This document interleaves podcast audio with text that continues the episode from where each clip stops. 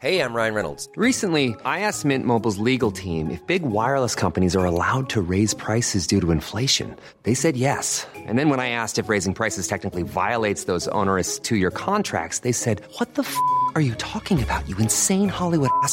So to recap, we're cutting the price of Mint Unlimited from $30 a month to just $15 a month. Give it a try at mintmobile.com slash switch. $45 upfront for three months plus taxes and fees. Promo rate for new customers for limited time. Unlimited more than 40 gigabytes per month. Slows. Full terms at mintmobile.com. Hi, I'm Tabby Hola, soy and I Tavi Boyajan. Gracias por escuchar Coffee Coffee Break Break con las últimas noticias science de la ciencia.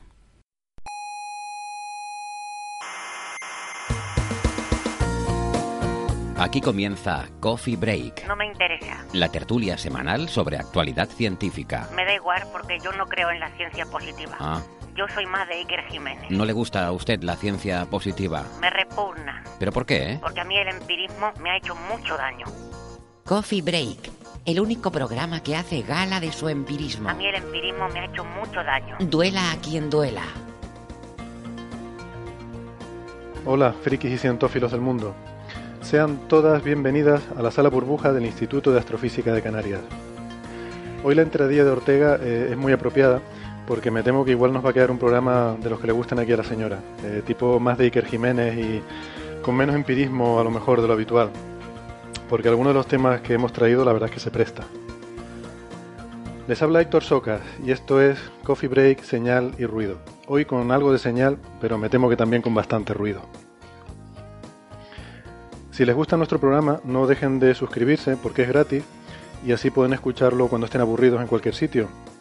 Además de la radio, para los oyentes canarios, también estamos en iVoox eh, y en iTunes para el resto del mundo y con sus aplicaciones nos pueden tener siempre disponibles en sus teléfonos a cualquier hora del día o de la noche. Porque este café no te quita el sueño, sino más bien todo lo contrario. Hoy vamos a tratar algunos temas que eh, se pueden tratar como pseudociencia, ¿eh? que es lo que aquí llamamos magufada, eh, o se pueden tratar como una combinación de, de ciencia, incluso de filosofía y metafísica. Cosas como una misteriosa señal de radio, que al parecer se ha detectado, cosas como por qué fluye el tiempo, los agujeros negros y la radiación Hawking, bueno, todo esto y lo que surja, como siempre. Y para ayudarme en este episodio tan complicado que tenemos hoy, le he pedido ayuda, o más bien auxilio, a, a tres amigos que son grandes científicos y saben mucho de estas cosas. Eh, doctor Ignacio Trujillo, Nacho Trujillo del Instituto de Astrofísica de Canarias, ¿qué tal? Bienvenido. Hola Héctor, gracias por invitarme. Eh, un placer. Eh, doctor también del Instituto de Astrofísica de Canarias, José Alberto Rubiño, bienvenido. Hola, ¿qué tal? Muy buenas. Y eh, Andrés Asensio, también doctor en Ciencias Físicas, investigador del Instituto de Astrofísica de Canarias. Hola Andrés. Hola, ¿qué tal? Muy bien, pues nada, vamos a entrar en materia. Eh, aunque antes, si me dan un segundito, yo quería darle las gracias a, Juan Carlos, que es un oyente de hace tiempo, eh, que va con el, el username de RustyJuan64 por un, regalito muy chulo que nos ha hecho. Y, se une a los que nos habían hecho la semana pasada con la visita de Natalia. Yo no sé si tenemos oyentes por ahí de letras que sepan de cosas de ley y estas cosas y nos pueden eh, a lo mejor aconsejar si esto tenemos que empezar ya a declararlo Hacienda o algo así, porque Bueno, yo motivaría que nos sigan dando regalos. por supuesto. Es por metálico, por supuesto. Yo no creía en el fenómeno fan, pero desde luego Bueno, en metálico. este lado se vive muy bien. Las tacitas metálicas, no sé yo, mejor de porcelana, yo creo. Sí, eh, sí. Mejor de porcelana que metálico. Bueno, venga, vamos al tema. Eh, lo siento, pero tenemos que empezar por la cuestión de la señal de radio extraterrestre, porque si no nos linchan, están las redes sociales estos días, eh, es un furor, no se habla de otra cosa y la gente no- nos pregunta por esto. Entonces, bueno, pues quiero preguntarles si han, si han seguido un poco el tema. Eh, pero antes, antes que esto, bueno, eh, simplemente yo creo que todos nuestros oyentes probablemente han oído la noticia de que un equipo de, de investigadores rusos eh, han anunciado que con un radiotelescopio enorme, el, el Ratan, siempre me sale Rastan, creo que es porque había un videojuego que se llama Rastan. Pero bueno, ya me estoy dispersando. Ratan 600, pues eh, dicen que han detectado una, una señal de radio y, y bueno, pues eh, por supuesto siempre entra aquí en juego con estas cosas la, hipótesis extraterrestre. Eh, antes de entrar en materia, me gustaría mm, que escucharan un, un clip de audio que les vamos a poner, eh, que es muy interesante. Lo que vamos a escuchar es una señal de radio procedente del espacio.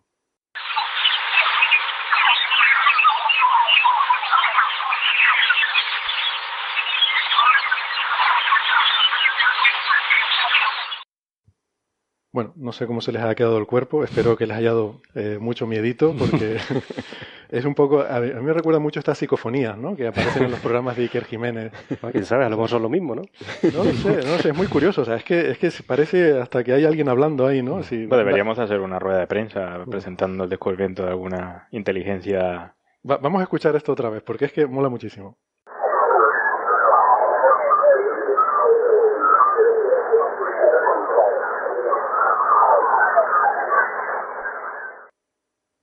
Bueno, pues esto que les acabamos de poner no es la famosa señal de la que se ha estado hablando estos días.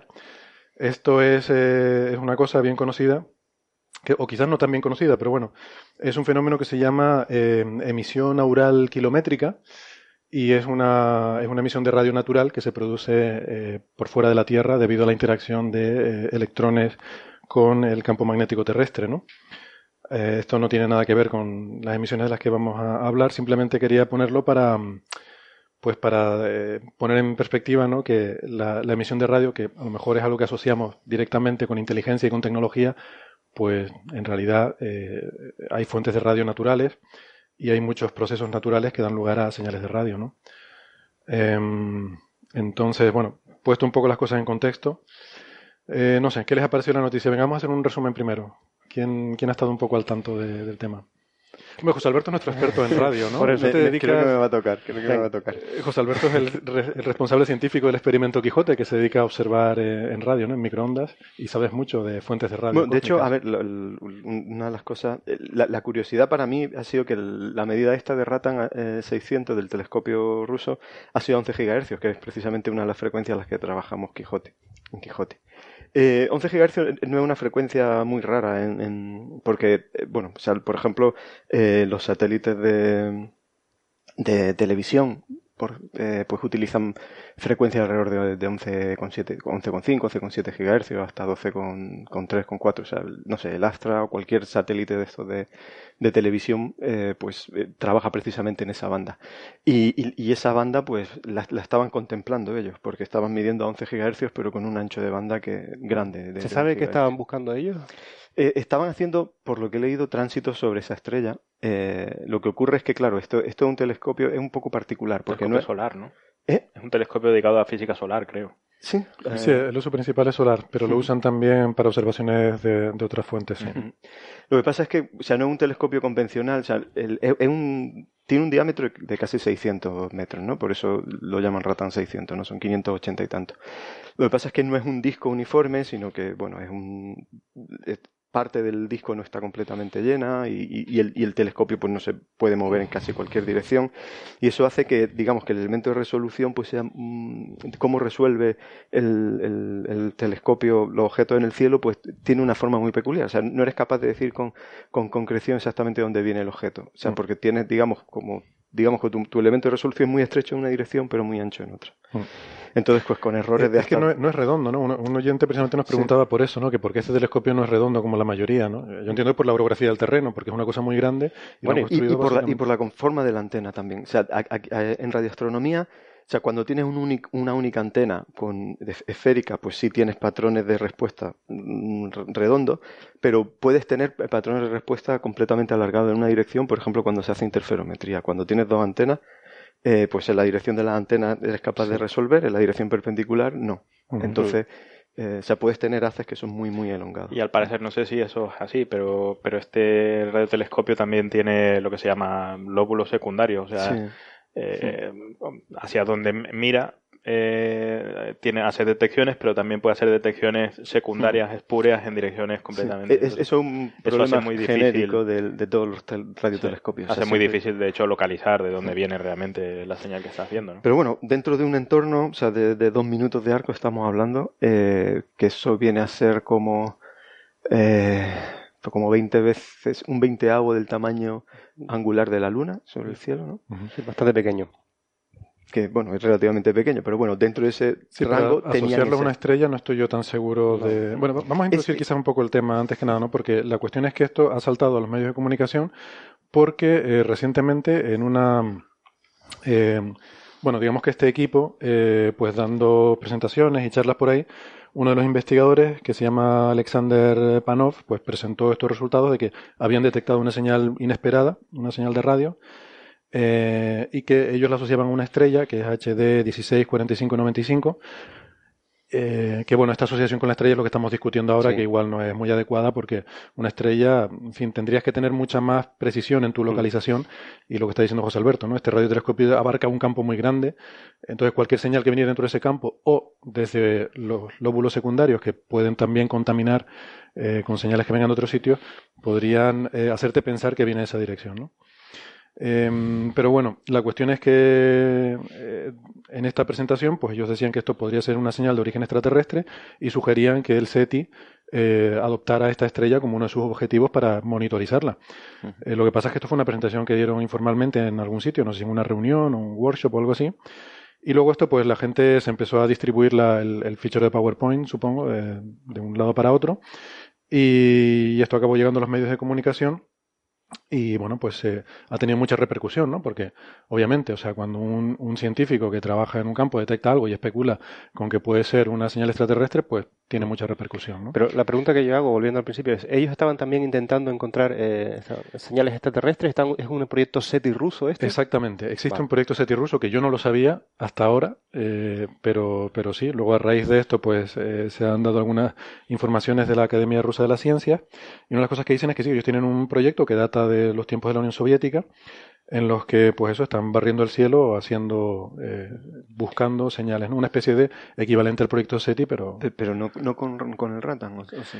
eh, creo que sí que dedicaban parte del tiempo de este radiotelescopio, lo dedicaban a ese programa, una parte. Pero lo que había entendido es que en esta observación en concreto no estaban, o sea, no estaban buscando señal eh, anómala, sino que estaban simplemente rastreando esas. Yo lo comento porque el hecho de que se haya lanzado la noticia, incluso por parte de ellos, como que fuera eh, una potencial señal extraterrestre, a veces eso viene sesgado por lo que tú estás haciendo. O sea, si ellos estuvieran utilizando ese telescopio en esa frecuencia porque pensaran que la estrella de manera natural emitiera en esa frecuencia, seguramente no hubiera saltado a los medios como, como una señal, ¿no? Yo- desde luego, ¿no? Porque eh, yo últimamente veo, no sé si es cuestión de la, de la enorme difusión que hay ahora con Internet y, todo esto, ¿no? Y el interés que puede tener la prensa en esto, ¿no? Pero veo muchos muchos casos del eh, el famoso láser de Oca, ¿no? O sea, eh, la explicación más molona, la más cool, la más espectacular es, es la correcta, ¿no? Y, y claro, o sea, ver una señal como esta y asociarlo inmediatamente a mm, como, o sea, la explicación más lógica es la, la presencia de una, de una civilización extraterrestre de tipo no sé qué, eh, a no ser que justamente vayas buscando eso, como el proyecto SETI, ¿no? Eh, me parece, digamos, bastante rosa, ¿no? Es que es casi de prensa amarilla, ¿no? O sea, Sí, el, el caso es que, bueno, la información que salió al principio, decía- por cierto, Andrés, eso del láser de Ockham, ¿eso, eso tiene paternidad o te lo inventaste tú? A mí es que me encanta la expresión. No, eh, eh. no sé si es que lo sacaste de algún sitio, pero desde que te voy a usar esa creo, expresión. creo haberlo leído en algún sitio, ¿no? Lo del láser de Ockham. Eh, Bueno, si alguno de nuestros oyentes conoce la fuente, que por favor nos la envíe. Pues yo estuve buscando en internet, pero no encontré Ve La, referencia. la espada láser, ¿no? Por lo de, de la navaja a la espada láser. Claro, de la navaja al láser. Sí, sí. Es que es genial. Una civilización avanzada no tiene navaja de Ockham, tiene, es que se, tiene se- láser de Ockham. Se ven, o sea, yo no sé si a lo mejor. No, pero es que la navaja de Ockham es la explicación más sencilla. El láser de Ockham es la explicación más molona. Sí, estoy viendo demasiados casos de esto, ¿no? No sé, no sé si es por a lo mejor que siempre los ha habido y ahora simplemente los, los ves porque hay de mucha difusión, ¿no? Pero Bueno, yo creo que estamos encontrando cosas, ¿no? Porque cada vez hemos ido avanzando y estamos encontrando cosas que nos chocan. No quiero decir que sean extraterrestres, pero cosas que no sabemos lo que son. Y entonces cuando encuentras algo misterioso que no sabes lo que es, pues bueno, una de las explicaciones. O sea, esto es como lo de la famosa señal wow, aquella, Sí, yo, ¿no? De yo los años entiendo que 70. una de las explicaciones sea esa, ¿no? Pero es que la que sale típicamente es la explicación exótica, ¿no? Es igual que la estrella Tabi, igual que eh, muchas otras, ¿no? En la que la explicación en la que, que implica una civilización extraterrestre muchísimo más avanzada que nosotros es la explicación, digamos, que primero aparece en la Pero prensa. yo- ¿no? Los púlsares al principio cuando se descubrieron también. Sí, lo- Pero yo la quiero- primera explicación fue Mm. esa. Me gustaría criticar aquí la actitud de los científicos en sí mismos. Es decir, que ellos lanzan esa hipótesis antes de haber eh, chequeado todas las hipótesis naturales. sí. Es decir, que, que en realidad el sensacionalismo, y estamos haciendo el mea culpa nuestra, ya lo estamos haciendo nosotros mismos. Sí. Es decir, porque ellos si lanzan, dicen, hemos encontrado una señal anómala que creemos que pueden ser esto, esto y esto, Mm. y la hipótesis extraterrestre no sale a la luz, esta noticia no estaría aquí. No, desde luego. O sea, dice, eh, también está sesgado por el hecho de que eh, muchos científicos necesitan eh, o sea, la ciencia está forzada de alguna Sí. forma por las instituciones que financian a salir en la prensa para hacer, digamos, a, a- a llegar a, a la gente, ¿no? Entonces esta es una forma, digamos, extremadamente directa de llegar a la gente, Pero ¿no? corremos el problema de la saturación, que creo que... Pero de todas formas, no sé, no me da la sensación, o sea, ellos tampoco han, han hecho ni ningún artículo ni nada, o sea, lo que pidieron fue al proyecto SETI que hicieron seguimiento, ¿no? Mm. Y a Sí. lo mejor pues, por ahí es por lo que ha saltado, o sea, Bueno, Bueno, esto en principio ha saltado porque, eh, insisto, en que esta presentación ha llegado a los medios de comunicación no sé cómo, o sea, no, no sé si alguien se lo envió a un periodista amigo suyo y tal, ¿no? Em, es, cierto que hay una dinámica mm, un poco perversa entre investigadores y medios de comunicación. Hay una especie de escalada de resultados espectaculares, ¿no? A cual más... em, bueno, y, y el peligro, efectivamente, lo que dices tú, Nacho, es que saturemos a la gente, que, que lo del pastorcillo y el lobo, ¿no? Y que cuando realmente detectemos algo que verdaderamente sea eh, algo indicador de, de una civilización extraterrestre, y la gente, bueno, sí, otro de estos. Es que yo- quiero decir, yo- quiero aclarar, yo estoy absolutamente a favor de los programas SETI, creo que son importantes, interesantes, y seguramente porque se aprende muchísimo eh, por la, simplemente por observar las estrellas en diferentes frecuencias y estamos aprendiendo cosas, ¿no? Pero claro, eh, si cada tres días hay una noticia de descubierto una señal extraterrestre o, pues además, inconven- Se- inconveniente, SETI ¿no? tiene unos protocolos extremadamente duros, ¿no? Para poder eh, dar señales, darle algo de credibilidad a las señales, ¿no? O sea, que hace falta, incluso SETI, a pesar de ser, digamos, un proyecto así de, de- con, digamos, poco futuro a priori, ¿no? O sea, es difícil que uno pueda detectar estas señales, ¿no? Tiene unos protocolos durísimos, ¿no? Para poder pasar. Entonces, que estas cosas salgan a, a la prensa así de, de forma tan fácil, supongo que incluso a SETI le debe- le- no le viene del todo bien, ¿no? Porque es lo que dices tú, o sea, es, es crear ruido y cuando realmente lo encontremos, eh, será difícil convencer a la gente de que eso ha pasado por todos los protocolos de duros que, que- que Bueno, tiene pero- SETI para... Quizás nos estamos adelantando, porque estamos diciendo que, que lo encontremos no. ¿Qué han encontrado entonces? Sí, bueno, exacto. No, nos estamos adelantando, pues estamos ya llevando una discusión muy pesimista. Yo creo que ya los oyentes habrán, se habrán imaginado que no, mm, en fin, no, no, no encontramos como la explicación más plausible la de los alienígenas, porque, eh, bueno, eh, al final lo que hay aquí es un pulso que han detectado. Eh, una señal en, en una longitud de onda de 2,7 centímetros. Pasa, como decía José Alberto, este es un telescopio tiene un ancho de banda muy grande, entonces no sabemos exactamente cuál es la frecuencia a la que se, se emite esta señal. Y el problema es que mm, luego hemos ido sabiendo más datos, ¿no? Eh, ayer, justamente, muy interesante, hubo un comunicado eh, oficial de SETI en el que, bueno, incluso dan un tirón de orejas a, a este grupo. Dice una serie de cosas bastante interesantes en SETI, ¿no? Perdona, El el, comunicado oficial de, de SETI es por muy interesante. Que, no, de que, Ah, de que es interesante el comunicado. Vale, vale, te entendí, muy interesante la no, la, no, la revista. revista es muy interesante. no, no, digo que es un, que es un comunicado eh, interesante, ¿no? Explican no un poco. creía que había bajado tanto los estándares SETI como para... No, y de hecho yo creo que SETI tiene estándares bastante altos, Sí, ¿no? sí, por eso. Eh, entonces, lo que explican aquí es que, bueno, ha habido esta detección. Al parecer es una de 39 intentos que se han hecho. O sea, con, eh, con este telescopio habían pasado 39 veces por ese campo y solamente en una ocasión detectaron algo. Eh, yo, por cierto, había visto también comentarios de otra gente en blogs de internet, gente que trabaja mucho en los proyectos de como SETI at Home y estas cosas, pues un poco indignados, ¿no? Diciendo que, oye, que esto de que aparezca una señal en un momento dado, pero no se confirme en una segunda detección y tal, pues esto se ve bastante a menudo y a mí no me han dado tanta publicidad y tanta cosa, ¿no? Entonces, lo que dice el comunicado de SETI es que, eh, bueno, lo que había que haber hecho, ellos tienen unos protocolos y que cuando se, se detecta una señal interesante, el- ellos la llaman interesante, dicen que esta entra en la categoría de interesante, lo que hay que hacer es comunicarlo inmediatamente para que todo el mundo pueda ir e intentar hacer observaciones allí. Em, lo que dice el comunicado oficial de SETI es que la posibilidad de que esto sea realmente una civilización extraterrestre no es extremadamente prometedora. Eh, hay que comprobar todas las posibilidades razonables. Deben ser británicos los de SETI, ¿eh? porque esa forma de decir esas cosas Es como muy elegante. como ¿no? muy, sí, muy polite. Entonces ellos dicen que bueno, que inmediatamente en cuanto tuvieron noticia de esto, pues se, se puso el, el Alien Telescope Array, que es una red de telescopios de SETI, se puso inmediatamente a hacer observaciones de esta estrella, que en el momento de hacer este comunicado no habían detectado nada, aunque todavía no habían barrido todo el rango de frecuencias, ¿no? Habían barrido todo el campo del cielo, pero en, en frecuencias, eh, claro, como dijimos, el, el telescopio ruso tiene un ancho de banda muy, muy grande, eh, estos son más estrechos, entonces hay que ir pasando, sintonizando las diferentes frecuencias. A día de hoy ya sí que han terminado de hacer el barrido y no, hay, no han detectado nada. Y entonces lo que dicen aquí, hay un último párrafo que es lo que creo que es el tirón de orejas. Dice, una cosa muy peculiar sobre este descubrimiento es el hecho de que la señal aparentemente se observó en mayo de 2015.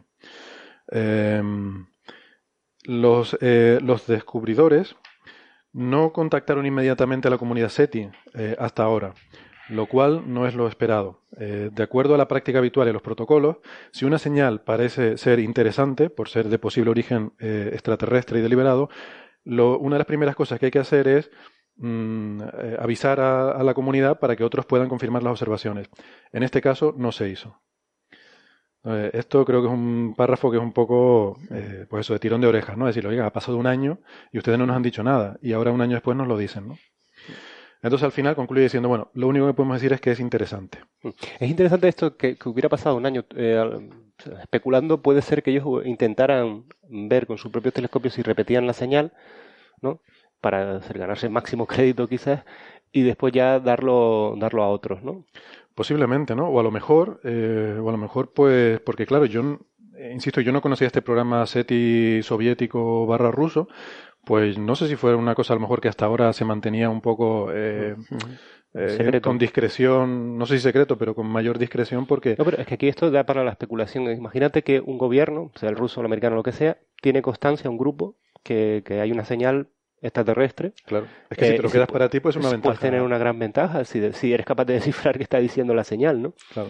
Entonces, bueno, aquí eh, entra un poco el tema de la conspiración, pero, pero no es eh, del todo, eh, digamos, irrealista, ¿no? Que no que no pasara, ¿no? Sí, sí. O sea, podríamos pensar eso. Luego, por otra parte, viendo la actitud de esta gente, pues que van dando charlas por ahí, que las presentaciones se las pasan unos a otros y llegan hasta la prensa, pues a lo mejor no, parece tampoco el modo de proceder de una cosa que fuera alto secreto, ¿no?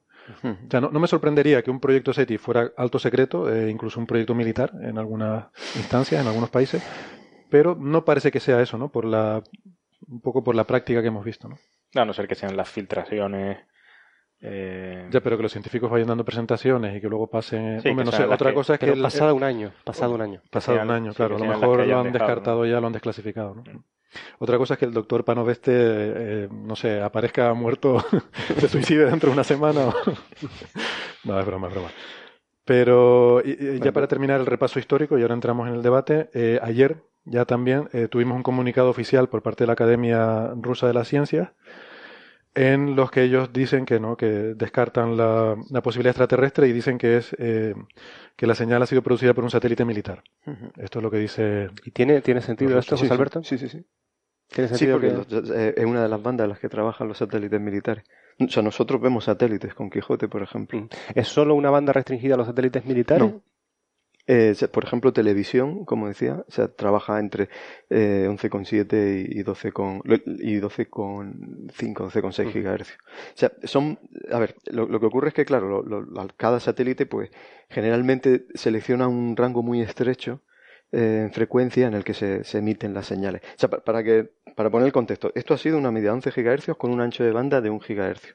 Normalmente cuando se hacen búsquedas de SETI, el ancho de banda típico es del, del hercio.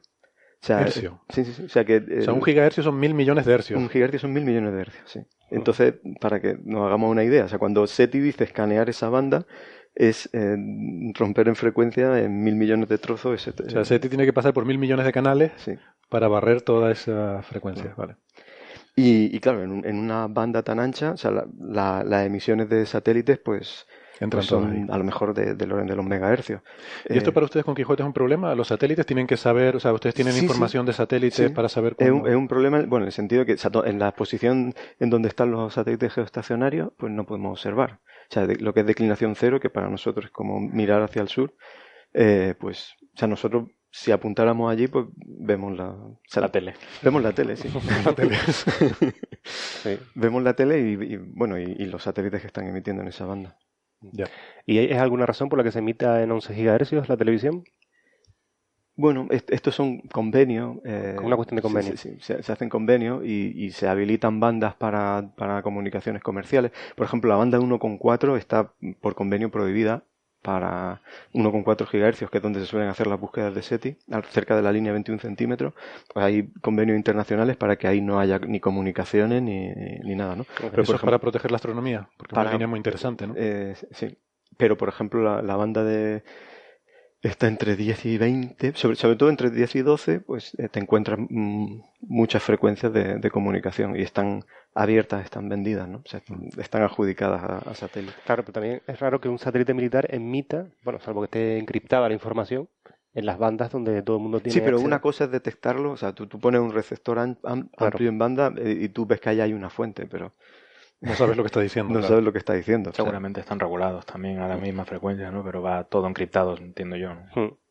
De todas formas, tampoco hace falta irse a cosas que vuelen, ¿no? O sea, hace un año, un par de años, no sé si recuerdan, en el, en el eh, radiotelescopio de Parkes eh, salió un artículo en el que siempre habían, eh, de hecho les habían puesto un nombre, una cosa que llamaban peritons o algo así, que eran de repente eh, eh, pulsos de pocos milisegundos que aparecían en ciertos momentos y no sabían muy bien qué era hasta que alguien descubrió que cuando el telescopio estaba mirando en alguna dirección y alguien se estaba calentando su café y abría el microondas, eh, antes de que terminara, pues eh, había un pequeño pulso que lo detectaba del radiotelescopio, ¿no? Y, o sea, este tipo de cosas pues pasan, ¿no? O sea, y estas cosas no son descartables y, y es un caso de, de navaja de Ockham, ¿no? No de láser de Ockham.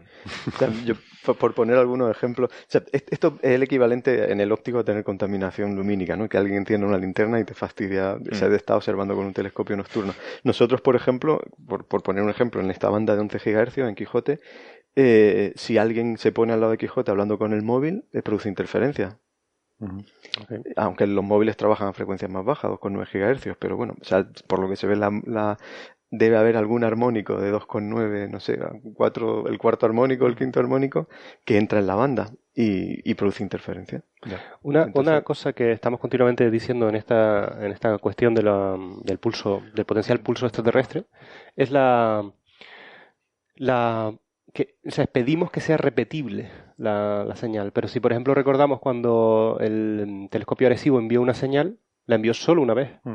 Es decir, que yo tampoco, es decir, entiendo que la repetibilidad es importante, pero tampoco lo descarto que una vez eh, emitieran una señal, ¿no? No, yo creo que no es descartable. Yo creo que lo, lo de la repetibilidad es un requisito para poderlo estudiar. Es que si no, no Ya, podemos hacer nada. una cuestión de... Es que si Sobre no- todo si además esta señal, da como, como dicen, necesita una civilización que sea capaz prácticamente de sacar la energía de su propia estrella. ¿Sabes? Eso, eso a lo mejor te lo puedes plantear una sola vez, ¿no? Hacer una, una emisión de ese tipo isótropa, entiendo yo, ¿no? Para poder llegar a todo lo que puedas, ¿no? Aquí, aquí en, el caso de esta señal, o sea, cuando se hacen los números, si realmente viene la estrella esta que está a 94 años luz, el, volumen de, o sea, la, potencia que tendrían que, que dedicar eh, eh, era una, una barbaridad. O sea, creo que estaban hablando de 10 a la 20, o sea, 1,20 cero eh, vatios. O sea, eh, para que nos hagamos una idea, esos son no sé cuántos órdenes de magnitud por encima de todo lo que gasta la humanidad, Mm. eh, todo lo que ha gastado la humanidad en su Sí, historia. en su O historia, sea, sí. es- un- o sea, son números descomunales. Siempre me, me resulta curioso, ¿no? Que cada vez que encontramos una cosa de esas que necesitas energías brutales, ¿no? Siempre lle- la conclusión obvia es que esta civilización es mucho más avanzada que nosotros y sabe sacar esa energía de algún lado, ¿no? O sea, eh, siempre eh, me resulta curioso que eh, sistemáticamente la humanidad siempre se ha visto superior a cualquier otra no sé, cualquier otro bicho que haya rondado la Tierra, ¿no? Pero en cambio, con respecto a los extraterrestres que no conocemos, siempre somos inferiores, ¿no?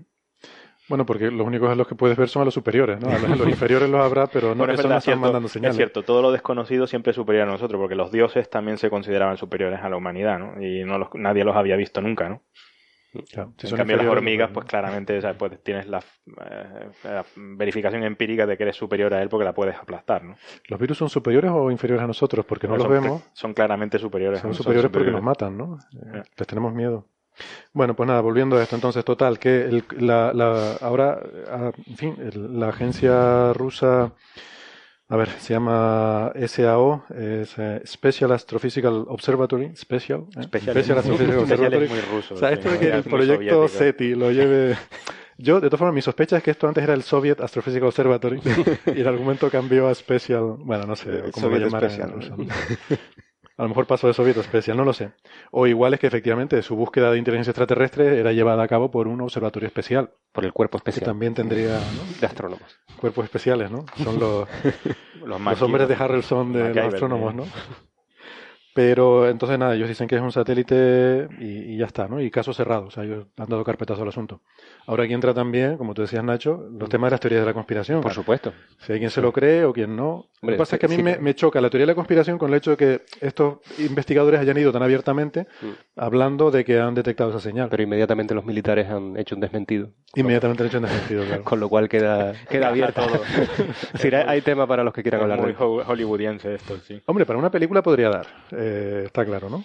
Cuando menos, para eso, Lo que pasa es que han cometido el error de dar las coordenadas del- de la civilización. a lo mejor no es ahí. Bueno, A lo mejor nos están, eh, nos están engañando. Bueno, nada, pues eso. Eh, claro, ¿qué pasa? Que los pulsos de radio, como decíamos, pueden ser debidos a, a fenómenos naturales y también por eso pedimos repetibilidad, porque una cosa que pasa una vez puede ser, Aunque, aunque puede ser una flare de una aunque hay estrella. fenómenos de radio que, eh, bueno, que se se empiezan a conocer, que, desconocidos y que no son repetibles. O sea, hay Sí. unas cosas que se llaman los, Los los fast, fa- fa- fast radio radio bursts, bursts, sí. fast radio burst, que, que son, eh, en este caso son más cortos, son eventos de a lo mejor de duración de un milisegundo o de pocos milisegundos.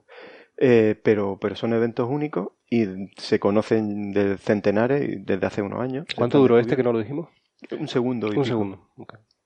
Pero estos son extragalácticos, si yo entiendo bien, los, los fast radio. Eh, pues o sea, pulsos parece- rápidos de radio es la Parece traducción. que son extragalácticos, pero bueno, eh, es que mm, o sea, si so- solamente ocurren una vez, pues es difícil de, de Claro, sí, también, también las estrellas eh, explotan una sola vez. Quiero decir, hay, Claro. hay fenómenos de naturaleza que ocurren solo una vez. No, una, una super flare, por ejemplo, una gran fulguración de una estrella, el, el Sol las hace de vez en cuando. Claro, pasa una vez, dura cuestión de segundos y mm, suelta un pepinazo de radio y ya está, tú observas eso y es un fenómeno natural. Claro, el problema es que en, en astrofísica estamos acostumbrados a que los cielos son inmutables, las cosas están quietas. Tú vas, miras una nebulosa y, y es la misma que vio Galileo hace, bueno, igual las nebulosas depende, ¿no? Pero la- el cielo son, los cielos son inmutables, ¿no? Son cosas bastante estáticas. Hay cosas que se mueven despacio, los planetas.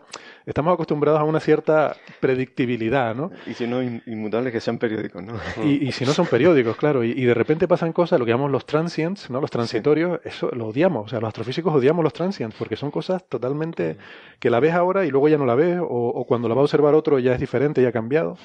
De hecho, lo que estás diciendo, y ahora nos metemos en el tema metafísico, eh, nos indica que también la ciencia, hay una parte de la naturaleza que, se, que son las cosas que se producen una única vez, que realmente están muy eh, pobremente estudiadas. Es es muy difícil, claro. Ya, pero es muy interesante porque hay muchas cosas que a lo mejor son extremadamente extrañas o raras, Sí. son fenómenos absolutamente naturales, pero que entran dentro de- del campo de lo que llamaría uno la paranormal o algo así. Sí. Lo que pasa es que, bueno, a- hay muchos de esos, por ejemplo, los, los gamma de Rivas, los estallidos de rayos gamma, que aunque son eventos únicos, pues eh, empieza a estudiar muchos de ellos, puede hacer estadística, puede empezar a tener una teoría de, de qué física hay detrás de eso. Este tema de los, de los estallidos en radio rápido, por, ej- por ejemplo, de momento pues no hay No una lo teoría detrás de eso, que, que puede est- estar causándolo. Esto es un po- es más largo que, el- que un fast, que un estallido de radio habitual de los que se han detectado. Y está a frecuencia un poquito más alta, porque es a 11 GHz y normalmente estos se detectan a, a 1 o 2 GHz. Pero bueno, podría ser algo parecido. Podría ser, eh, quiero recordar el caso también que nos preguntan a menudo y sobre todo en este contexto ha surgido mucho el tema de la señal WOW, esta que se detectó en los años 70, ¿no? 77 creo que fue. o 77 creo. 77. Y, y es, un, es un caso de estos también, ¿no? Una, una señal de radio que se detectó una sola vez y ya nunca más se supo. O sea, se ha estado ahí observando más y, y, bueno, ahí quedó la cosa. No se ha vuelto a, a repetir la señal y no, y no sabemos, ¿no? No es cierto que fuera un mensaje. ¿eh? Hay gente ahí que dice que es que hay un mensaje porque eh, hay cuatro o cinco letras ahí que dicen, bueno, no, esto era un mensaje. ¿Qué significarían estas letras?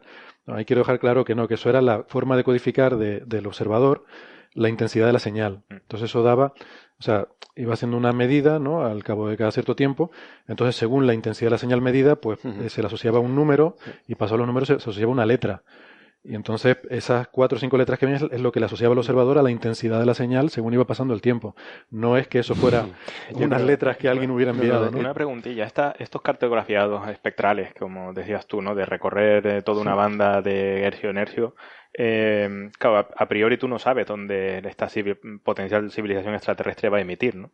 Con lo cual es un poco, me imagino que está eh, sujeto también a los problemas estos del famoso Lucas-Well Effect, ¿no? De, en, en- en física de partículas, ¿no? O sea, cuando tú tienes una, un, un espacio enorme donde pueden emitir y no sabes dónde, y tienes que buscar todo, las fluctuaciones propias simplemente de, del ruido o lo que sea, te pueden generar señales que están que, que parecen detecciones y después no lo son, ¿no? O sea, Sí, bueno, por eso los criterios que entiendo que esta gente pone pues son repetitividad, eh, o sea, que la señal sea suficientemente significativa y, y este tipo de cosas. Yo creo- De todas formas, pero, pero hay, hay cierto prejuicio, o sea, porque se, ha- hay razones, pero bueno, ¿por qué se escoge la banda 21 centímetros? ¿Vale? Que entendemos el hidrógeno, el, o sea, el- digamos, la referencia para todo el mundo, es una transición fundamental, es es la transición más importante en radioastronomía y a lo mejor puede tener sentido que, que, bueno que intentes codificar algo cerca de esa, de esa longitud de onda, pero, pero ¿por qué no a otra frecuencia? La moraleja es que la próxima vez que enviemos una señal eh, para decirle a los extraterrestres que estamos aquí, lo hagamos varias veces, con Varias una veces. cierta periodicidad, por si acaso que ellos pero no también- completamente periódico para que no parezca un fenómeno natural. Y no a, a 11 gigahercios no vaya a ser que piensen que es un satélite, por ejemplo. Ellos también tienen ese convenio de, de 11 gigahercios. Bueno. Y, y no, y luego está el prejuicio también de la radio, ¿no? El por qué en radio, hombre, es cierto que tiene algunas propiedades interesantes, pero es lo que digo, ¿no? Tenemos asociada esa, eh, no sé, culturalmente esa cosa de radio con inteligencia y con tecnología, ¿no? Hombre, la- es cierto que la energía por eh, fotón que necesitas para emitir en radios más bajo que si decides emitir en el ultravioleta, por ejemplo. Es O más sea, eficiente. Es más fácil mejor. emitir. Es más eficiente, el universo es más transparente. Sí, o sea, yo entiendo que la transparencia puede ser un criterio mejor importante, Si ¿no? Pues quieres llegar que llegue lejos. lejos, claro. Si quieres que llegue lejos. Eh, yo, eh, para terminar, también eh, ligado con este tema está la preocupación esta, ¿no? Que también se ha discutido mucho, sobre todo cuando hablamos también de lo de la estrella de Tabi, de que, mm, eh, o sea, que los extraterrestres pueden estar captando nuestras señales y, y que nos estamos delatando, ¿no? Estando aquí en la Tierra. Entonces, eh, o sea, el hecho de que los extraterrestres puedan saber que estamos aquí puede ser bueno o malo, no lo sé, eso ya es tema para otro debate, ¿no? A lo mejor nos interesa o no nos interesa. Bueno, hay, hay gente que está debatiendo eso.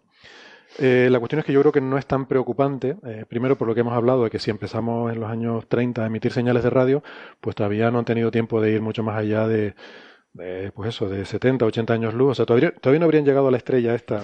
De hecho, lo que hemos emitido daría miedo, ¿no? O sea, hemos emitido la Segunda Guerra Mundial, la Guerra de Corea, Vietnam, o sea, todo eso. O sea, ya, yo- pero eso suponiendo que se pueda decodificar. Que Sí, yo sí me creo- asustaría. Bueno, pero en cualquier caso, imaginando que tuvieran televisiones con antenas de estándar, eh, lo que verían yo me daría media vuelta, ¿no? No, ten en cuenta que te llegan todas las señales superpuestas de todas las emisoras y, y que además tienes que saber qué formato, o sea, te Sí, bueno, señal y cuántos pero píxeles Tú eres, muy, eso, tú eres ¿no? muy negativo. O sea, esta civilización es capaz de generar eh, la energía suficiente para emitir, o sea, de absorber la energía de su, de su sol para emitir una señal isótropa súper buena. De 10 a la 20 y, en vatios. cambio no son, Y- y son incapaces de ver la tele, ¿no? ¿Y, y, y qué antena tienen que tener para captarnos? eh? Sí. Porque- No, lo que quiero decir es que hay, hay un tema también de convenios en, en lo que es una señal de televisión. O sea, tienes que, tienes que saber cómo se formatea esa imagen para tú poder traducir la señal que Sí, ves pero en bueno, la yo, yo hago la suposición de que eso lo saben hacer, ¿no? De Gamón también ha habido buenas, o sea, también verían cosas buenas, Indurain ganando el Tour, ¿sabes? Cosas que nos alegraban. Hombre, a lo mejor ven Rambo y cosas así y dice, oye, con estos tíos mejor no meterse porque mandan uno de estos aquí y nos aniquila. No, pero lo que quería decir no es solo eso, sino que aparte de lo que tarde la señal en llegar, es que emitimos muy poco. Emitimos relativamente Sí. poco, evidentemente. eh, vamos, me estuve haciendo un calculito el otro día simplemente por, por ver cómo era el tema. Igual tú tienes alguno más sofisticado. Pero yo comparé, por ejemplo, la, la emisión eh, que, que hacemos nosotros, todo con televisión, radio, teléfonos móviles, todo eso. Eh, al parecer, eh, las estimaciones que hay por ahí es que estamos emitiendo del orden de 10 a la 8 vatios al espacio. 10 a la 8, ¿vale? 100 millones de vatios, que es una pasada. Es un montón de, de vatios.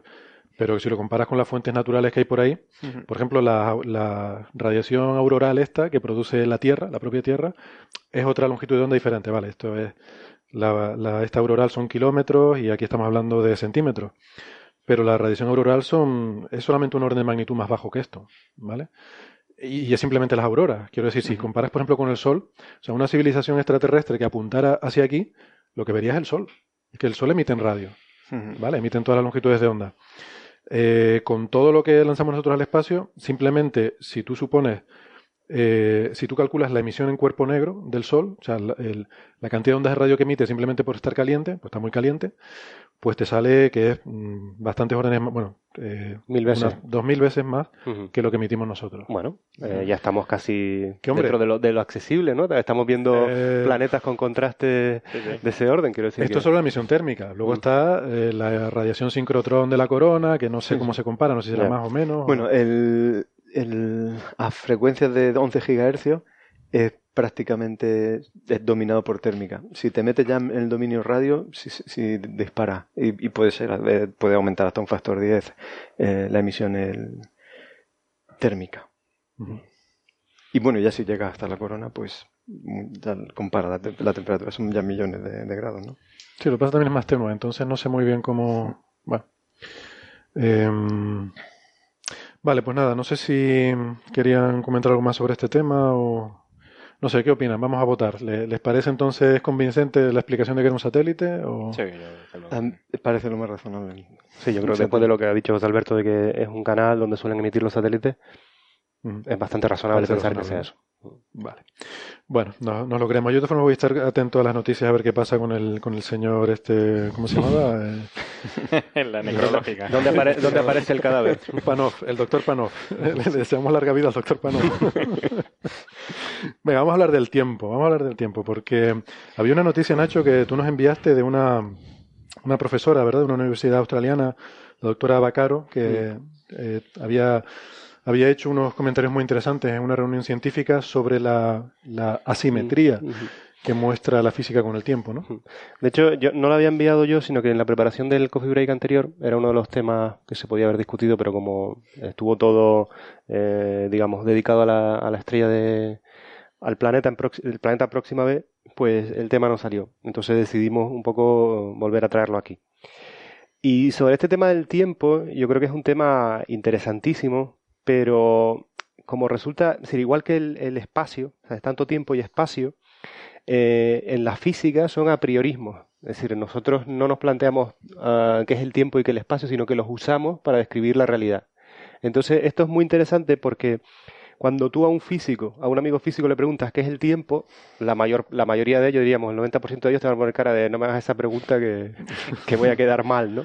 De hecho, eh, es bueno recordar en ese momento lo que, la famosa frase de San Agustín, un gran filósofo del siglo XIII, si no recuerdo mal, que decía, si no tengo que explicarlo, sé lo que es perfectamente, pero cuando tengo que explicarlo no sé qué es el tiempo.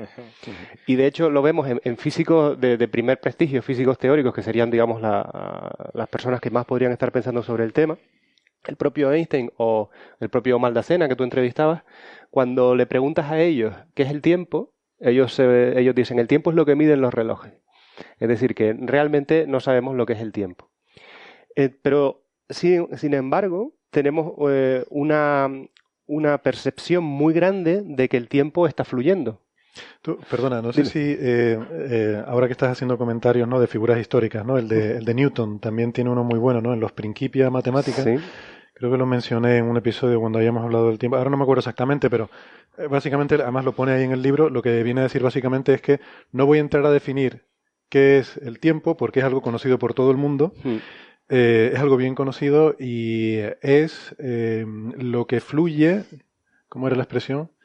Eh, es bien conocido que es lo que, lo que fluye en el marco en el que ocurren la- los, en el que ocurren las cosas, algo así. No recuerdo exactamente, pero vamos, la, De hecho, la, la la frase visión- principal era eso, que no entramos porque es bien conocido por todo el mundo. De hecho, la, visión del tiempo clásica hasta comienzo del siglo XX con el tema de la relatividad, es que el tiempo es algo que está fluyendo, está separado del espacio y que cuando cambia, o sea, cuando fluye el tiempo, las cosas pueden moverse, las cosas cambian de configuración.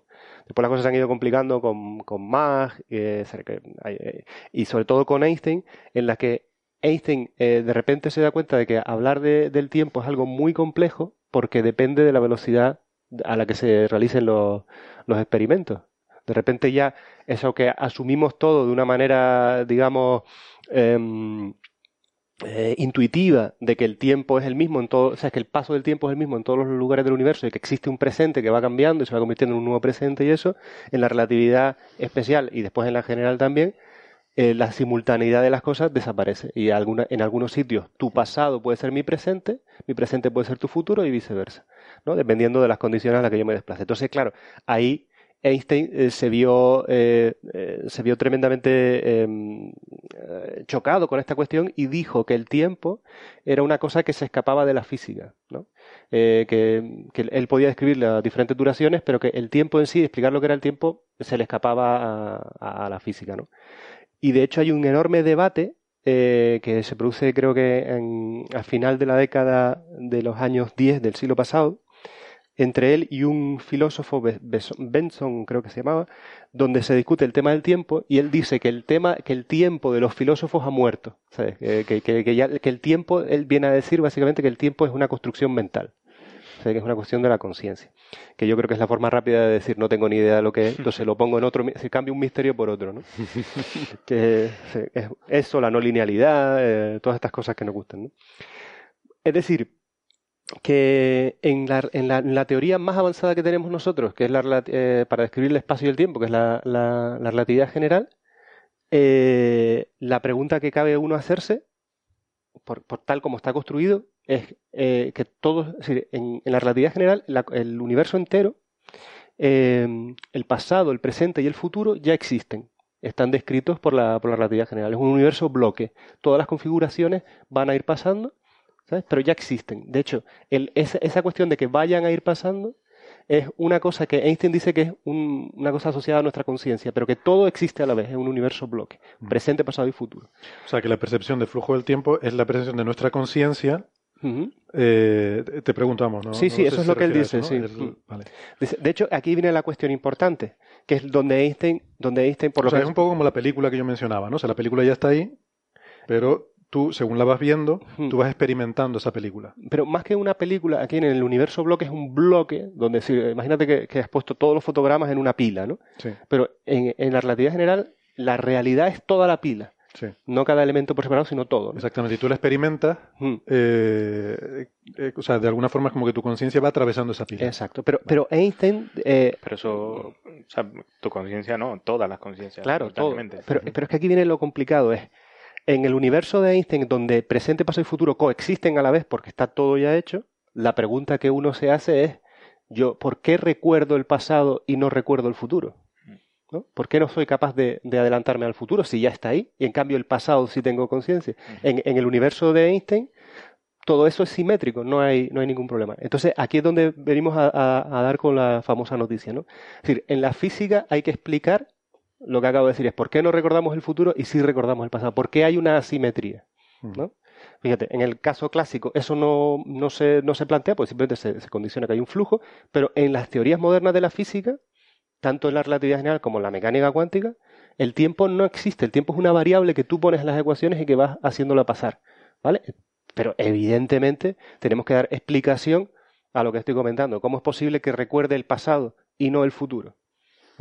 Y entonces eh, ahí es donde surge esta, esta cuestión eh, tremenda de, la, de que hay una rotura de la simetría del tiempo, ¿no? ¿Vale? Y, eh, eh, y entonces en este artículo de, de la profesora Bacaro, ella trata de, de ver si es posible modelar esto de, de alguna forma, ¿no? Y mm, lo que pasa es que... Venga, no, eh, igual, eh, antes explicar qué es esto de la simetría del tiempo, ¿no? Y por qué se rompe. Y es simplemente, bueno, ustedes saben más que yo de física teórica, pero se trata simplemente de que las ecuaciones básicas, eh, las ecuaciones básicas de la física, son simétricas con respecto al tiempo. Quiere decir que si tú coges la, eh, una ecuación que describe el comportamiento de una partícula, eh, algo en un campo gravitatorio, algo sometido a una fuerza electromagnética, si tú le das para atrás al tiempo, la, la ecuación sigue siendo válida simplemente cambiando el signo, ¿no? O sea que, que la- el, el sistema es simétrico, Exacto. es eh, invariante con respecto a un cambio en el signo del tiempo, ¿no? Efectivamente. De hecho, una cosa, por ejemplo, o sea, si uno se va a la física de partículas y ve, por ejemplo, la desintegración de un muón en un electrón, un positrón, fotón, o al revés, la, colisión de esas tres partículas para formar un, un muón o cualquier cosa, eh, si yo veo la película hacia adelante y hacia atrás, a un físico no, no, no tendría noción de que, de que está pasando nada. Es decir, el problema surge... Mm. O sea, que las dos son reales, que las Sí. dos- No sabrías distinguir. No sabrías distinguir cuál es real y Cuál, cuál, cuál es real. O sea, la- las dos serían posibles. Sin embargo, posibles. fíjate, Sin y aquí viene las la dos cosa. cumplen las ecuaciones. Sí. Y aquí viene la cosa espectacular, es si yo veo una película donde se, se cae una taza de café al, al suelo y se destruye, todos tenemos la experiencia de saber en qué tiempo ha ido. Es decir, no- la taza no se reconstruye y va hacia atrás. ¿no? O sea, en las ecuaciones de la física no hay ninguna cosa que viole que eso pudiera pasar. Sin embargo, tenemos una evidencia clara de que eso no pasa. Entonces tenemos evidentemente un problema que tenemos que explicar. Eh, Una, una cosa, en este eh, universo así, digamos, mm, que existe ya a priori, después te Universo bloque, sí.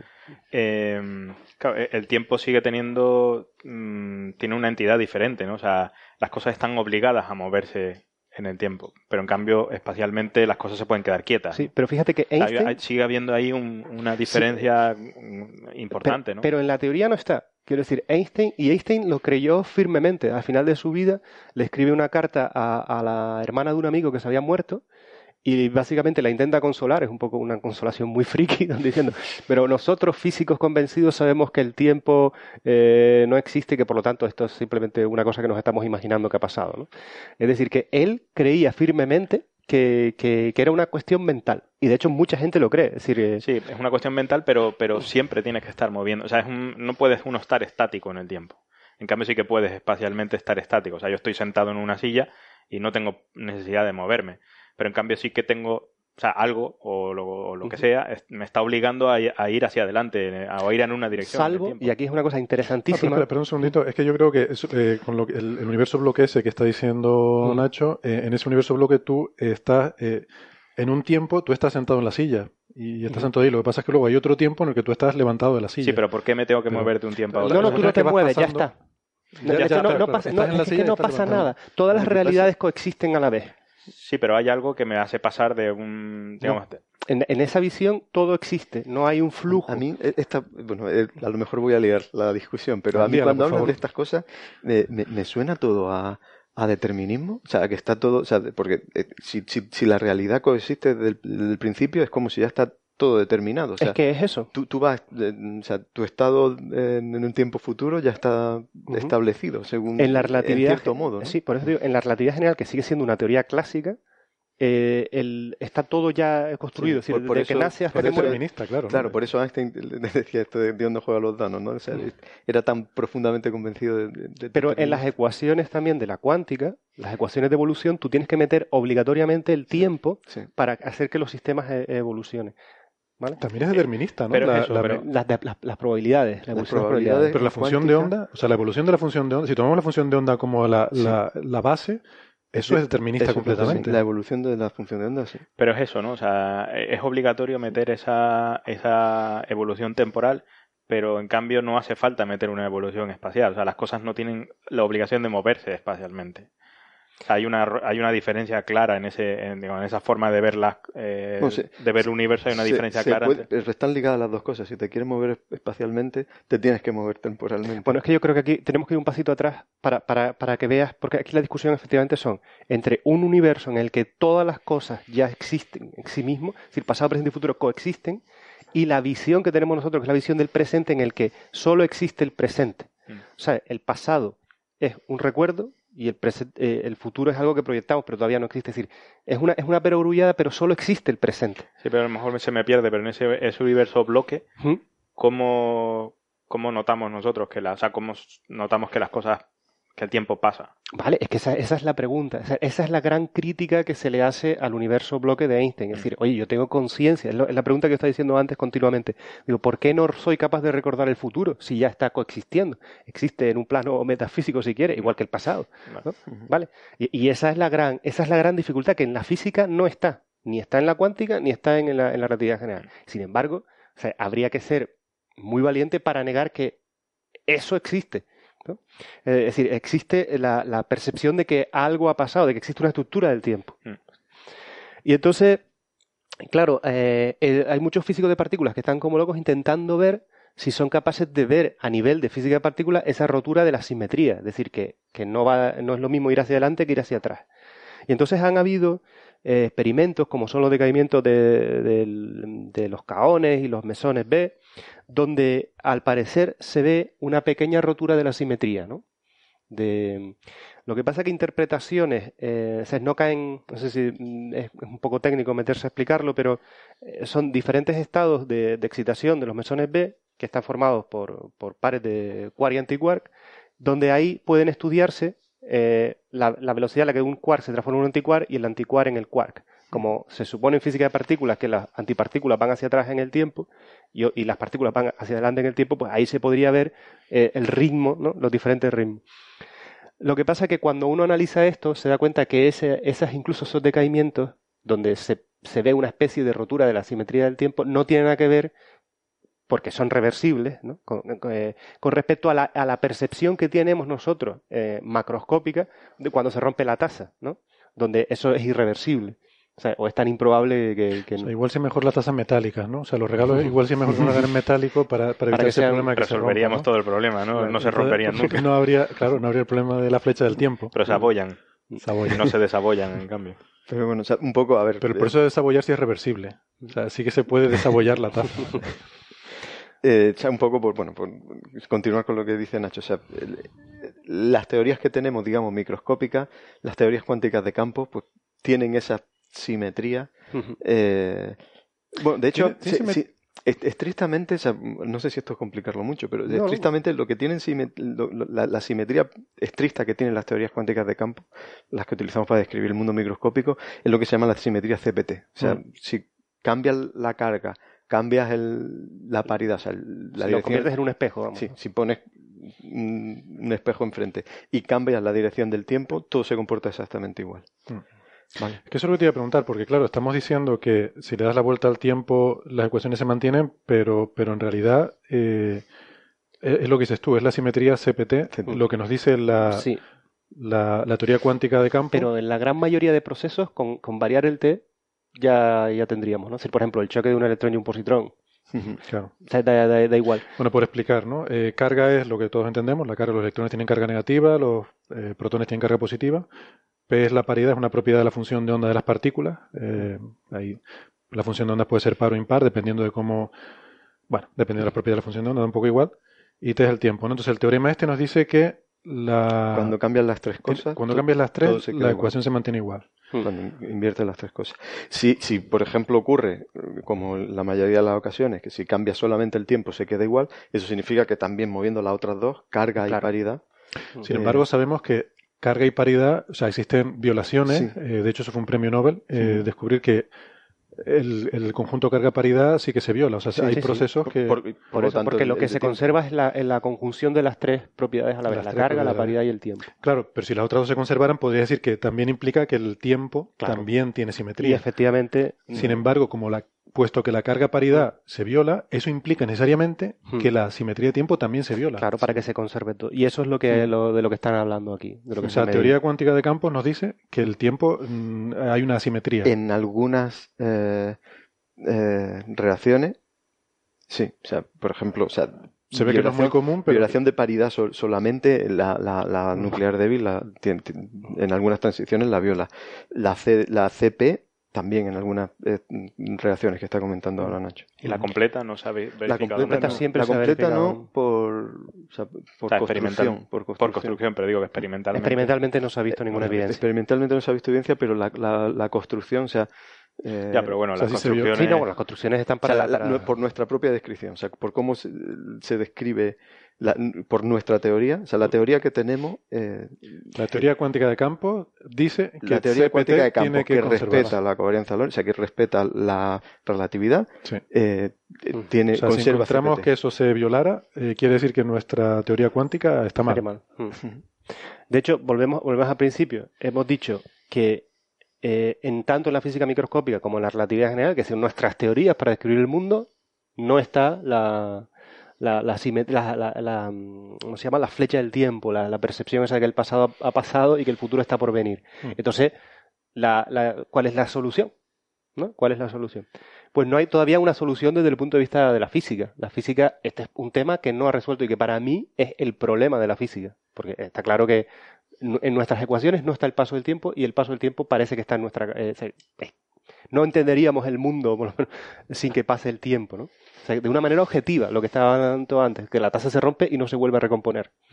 Pero eso no es mecánica estadística. Decir, yo ahí tengo un problema. Vamos a ver, eh, es como lo de la termodinámica, ¿no? O sea, para mí la termodinámica no son leyes fundamentales, son leyes estadísticas, Mm. pero, pero porque somos macroscópicos y no podemos acceder al nivel microscópico. Si nosotros pudiéramos acceder, o sea, el diablillo de Maxwell, ¿no? Lo típico.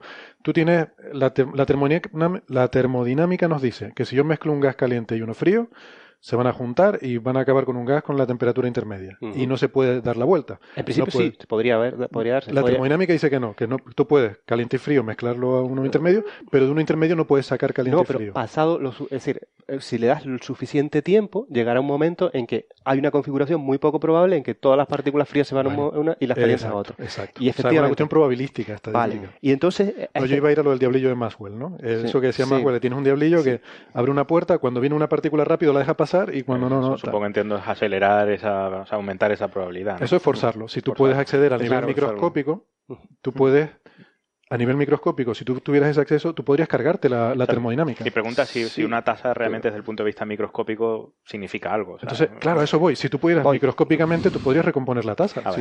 Pues lo que estás diciendo, lo que estás diciendo tú, técnicamente se conoce como que hay un aumento de la entropía. Sí. ¿Vale? Y entonces, en nuestro universo empieza con una, con una la entropía, eh, para los que no lo sepan, se puede describir así a grosso modo como el número de estados posibles a nivel microscópico, tales que eh, a nivel macroscópico, es decir, tal como lo observo yo, parecen lo mismo. Parece lo mismo, sí. Es decir, las moléculas de aire en esta habitación tienen una entropía muy alta porque hay millones de configuraciones que yo cuando midiera la presión, la temperatura, o la, etcétera, Te me parecería igual. Es decir, macroscópicamente no lo vería. En O cambio, sea, si yo aquellas moléculas de aquella esquina las pongo allí y las de aquella esquina las pongo allá, No para mí es la misma configuración. Entonces, la flecha del tiempo, otra manera de escribir es que en nuestro universo aumenta la entropía. Y tú has dicho, ah, esto lo entiendo, pero realmente si lo, eh, como ves que las dos cosas son equivalentes, aumento de la entropía y flecha del tiempo, la pregunta que te puedes hacer de nuevo es, ¿por qué aumenta la entropía en nuestro universo? No hay ninguna, tú dices, no, es por una cuestión estadística, pero ¿por qué? Es decir, que aumente la entropía de nuevo implica flujo de tiempo. ¿Vale?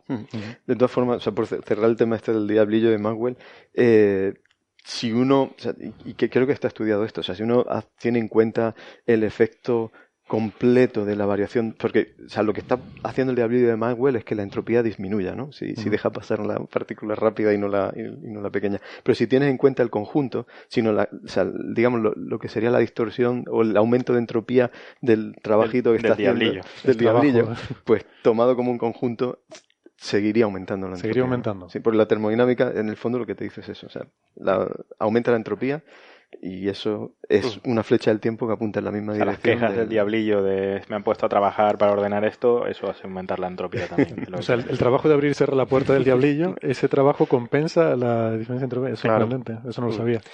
Bueno, pues ya si quieres, pa- para terminar sobre este tema, eh, la, la- la respuesta corta es ¿por qué pasa el tiempo si en, la- en nuestras ecuaciones no está? La respuesta corta es no lo sabemos. La respuesta metafísica más radical y más actual es la que está, está proponiendo un físico. el láser de la- el láser de Ockham, Julian, o sea, que a la gente que le interese este, yo les recomiendo mucho que lean el libro de Julian Barbour, eh, The, The End of Time, El final del tiempo, donde él eh, se da cuenta que eh, nuestra realidad es completamente, o sea, si nosotros entendemos nuestra realidad, tú hablabas de los fotogramas de una película, ¿no? Pues él va todavía un paso más radical y dice, no, nuestra realidad es un fotograma de una película. ¿Sabes? Si yo miro, por ejemplo, en un fotograma eh, una bala que está viniendo, un saltador de longitud, sea, si yo veo un saltador de longitud, puedo saber, puedo reconstruir toda su historia pasada. Si veo una bala, puedo decir tal. Es decir, que en un propio fotograma, eh, simplificando muchísimo, ¿no? en un propio fotograma, en el, voy a decir de otra manera, en el presente está toda la estructura del pasado. No está Eso la es determinismo total, como Sí, decía José Alberto. pero no está la estructura del futuro, porque está la mecánica cuántica. Ah, vale, porque vale. somos incapaces eh, de, de- de decir lo que va a pasar en el futuro. Pero en el presente está toda la estructura del pasado. Entonces, en esta visión tan radical, el presente es lo único que existe. Pero no en- como en la visión clásica que era el, un presente se va convirtiendo en otro y otro en otro, así porque va fluyendo un tiempo. No, aquí en esta visión radical se elimina por completo el tiempo de- de- del universo y lo único que existe es el presente. ¿Vale? Y de hecho, nosotros, aquí que estamos grabando el programa, solo podemos decir que, eh, que te- creemos, tenemos la intuición de que hemos entrado por esa puerta y nos hemos sentado en la mesa, pero es un recuerdo. Un recuerdo, sí. O sea, no sabemos si es un recuerdo o si ha pasado. Si esto se mezcla con, es muy metafísico con teorías solipsistas, ¿no? De lo que la única cosa que puedo saber es lo. eh, Bueno, eso lo Pero no, dejamos. no lo metemos, ¿no? Pero no. pero, pero sí quiero, pero, que esta visión, al menos esta visión es coherente y consistente con todo lo que sabemos, porque si Pero eso es técnicamente cierto, claro. O sea, yo sé, mi única conexión con el pasado es los recuerdos que tengo. Claro. O sea, yo por lo que yo sé, yo podría haber aparecido aquí ahora mismo con recuerdos de todo lo que ha pasado antes. No tienes- no- no- tienes- forma de Pero saberlo. esto, esto es más. O sea, esto es darle un valor de- casi de teoría física, ¿no? O sea, Claro. de- es una cosa, en- eh, es decir, lo- no está desarrollado, no está esto implementado todavía en las ecuaciones de la física, pero al menos sí existe la metafísica. O sea, tenemos la idea metafísica de que, cómo deberíamos describir la física si podemos. Como no hay experimento posible para poder medir el flujo del tiempo, o sea, es una descripción de lo que está pasando. O sea, ¿Por qué necesitamos el tiempo? A lo mejor necesitamos escribir la física sin el tiempo. Porque, de hecho, incluso alguien decía, pero entonces lo, eh, yo voy a una excavación y veo los fósiles. Sí, pero tú no sabes si eso lo- se ha puesto ahora mismo, no sé cómo decirlo, ¿no? Eh, sí, que, sí que es cierto que siempre han tenido siempre ha tenido el tiempo una entidad diferente al resto de Completamente. que hay, ¿no? O sea, y eso siempre me ha sorprendido mucho, ¿no? O sea, ¿por qué? O sea, no... El, el problema, el problema es eso, eh, vi- viene el de la relatividad, ¿no? O sea, el hecho de que, de que mezcle el tiempo y espacio, o sea, el, el hecho de que para un observador, lo que para un observador, hablando estrictamente en, en el espacio de, de- de cuatro dimensiones, ¿no? De Minkowski. El hecho de que para un observador, lo que para un observador es espacio y tiempo, para el otro, o sea, lo que para un observador es tiempo, para otro puede ser espacio.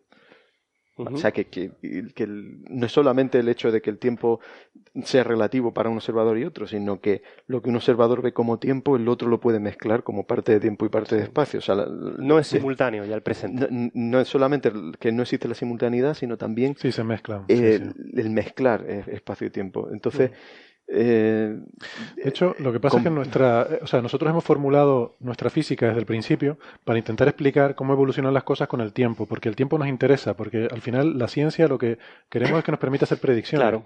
Nosotros no sabemos cómo va a ser el futuro y queremos una herramienta eh, como, como, como herramienta de supervivencia que nos permita predecir qué es lo que va a pasar en el futuro. Claro, e- Eh, Esa es la clave, es que todas las ecuaciones de la física son ecuaciones diferentes, o sea, son derivadas, o sea, son variaciones, eh, eh, Porque lo que nosotros llamamos, evoluciones. hemos desarrollado la física en función de fuerzas y de cosas que impulsan a las cosas a evolucionar con el tiempo, porque es lo que nos interesa. O sea, a lo mejor si lo hubiéramos planteado de otra forma desde el principio, a lo mejor hubiéramos planteado otra física desde el principio con el tiempo como algo más parecido incluso al espacio, más en la línea de la, de la relatividad. Pero es que nosotros percibimos un tiempo que pasa, ¿no? Sí. Que es lo que tú decías en esa película, y, y desde un punto de vista práctico nos interesa entender esa evolución de las cosas con el tiempo, aunque en, real- en realidad a lo mejor no sea así, a lo mejor ya está el Pero universo fíjate, bloque y- claro, pero fíjate que cuando, es decir, nos interesa el tiempo para describir una fenomenología local, o sea, una física que hago localmente. Pero si queremos, cuando, cuando tengamos las ecuaciones para explicar el universo como un todo, seguramente serán una serie de leyes, la fuerza nuclear, la fuerza nuclear no sé qué, o la, o la fuerza unificada, lo que No, a lo mejor no donde fuerzas. no dependerá lo, del que quiero decir es que desarrollemos la física en función de fuerzas, porque las fuerzas es lo que nos relaciona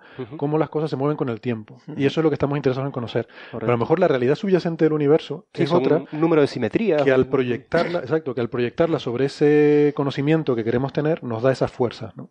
No lo sé. Eh, Sí, yo creo que es un, es un puro formalismo porque nos conviene, ¿no? A lo mejor técnicamente, ¿no?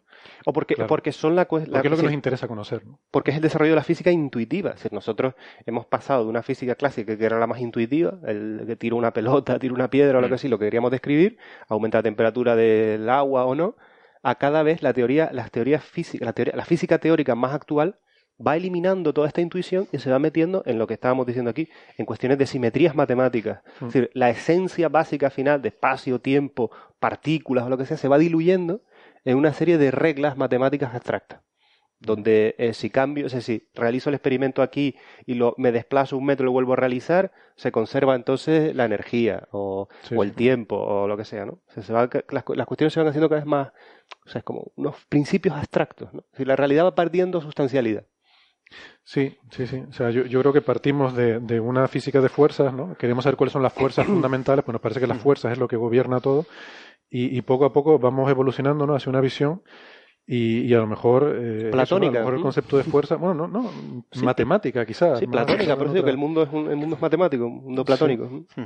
Eh, pero, pero no platónica en el sentido de que necesitamos el empirismo para apoyarnos para llegar a ese conocimiento, ¿no? Pero que, que a lo mejor la- la- El empirismo.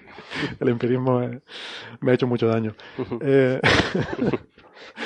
pero no, pero que a lo mejor el concepto de fuerza, al intentar desarrollar las cosas en torno a fuerzas, es simplemente el- la proyección de esa realidad más abstracta Sí. a nuestro propio interés particular, ¿no? Sí.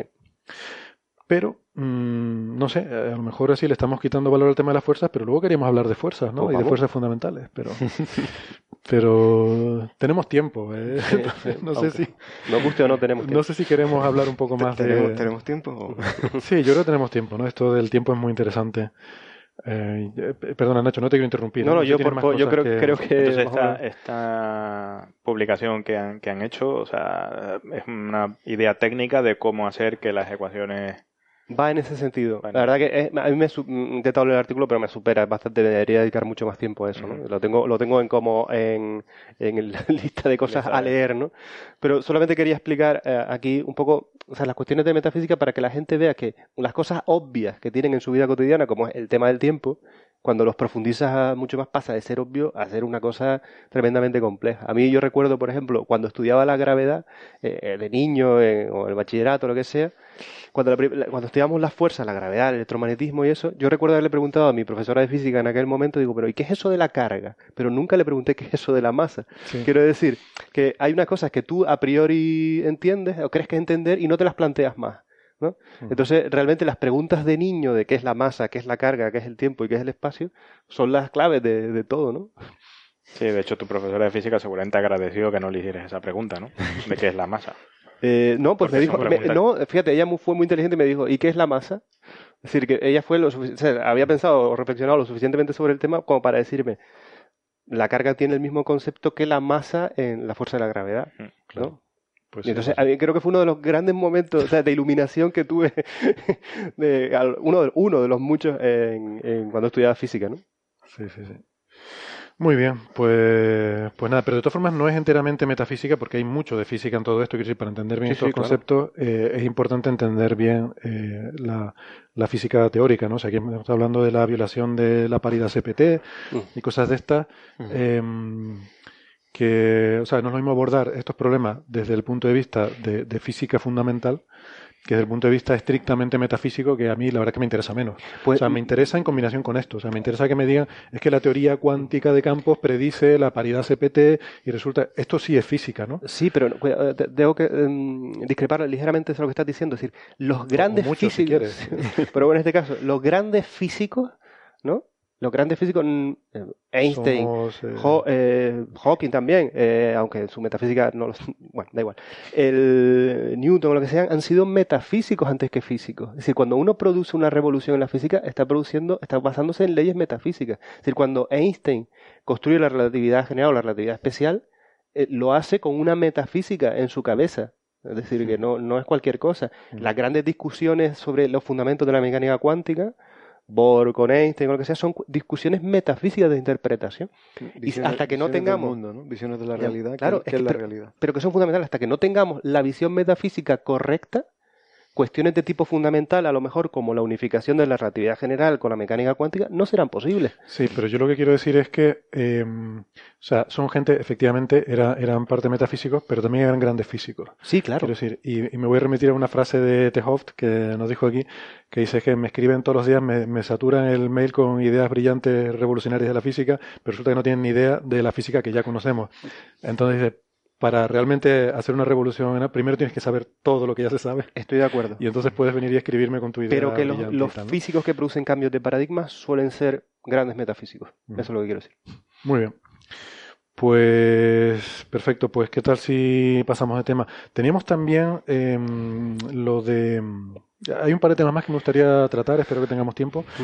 Uno es eh, relacionado con agujeros negros o con, más bien con simulacros de agujeros negros, ¿verdad? Porque Sí. ahora estamos llegando a un punto en que la gente está aterrada cuando le dice esto de que creamos agujeros negros.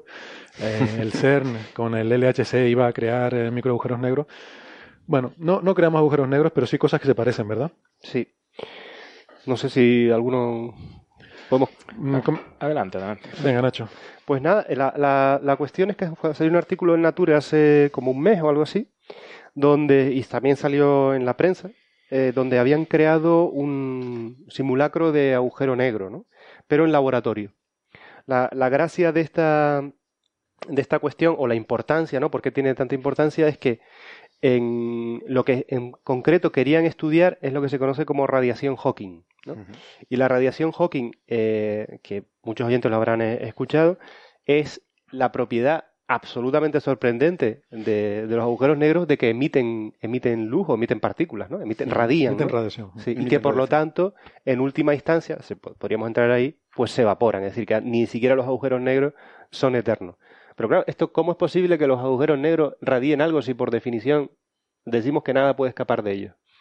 Bueno, pues aquí fue una de las grandes ideas que, que tuvo Stephen Hawking, que fue que intentó ligar la mecánica cuántica con la relatividad general y se dio cuenta que cuando intentaba ligar las dos cosas, aunque sea un parche lo, que hace, eh, los agujeros negros tenían que radiar. ¿Y por qué? Bueno, pues todo esto tiene que ver con, con la cuestión de que en el vacío se están creando, eh, tal como lo entendemos en la física de partículas, se están creando continuamente pares de partículas y antipartículas virtuales, ¿no?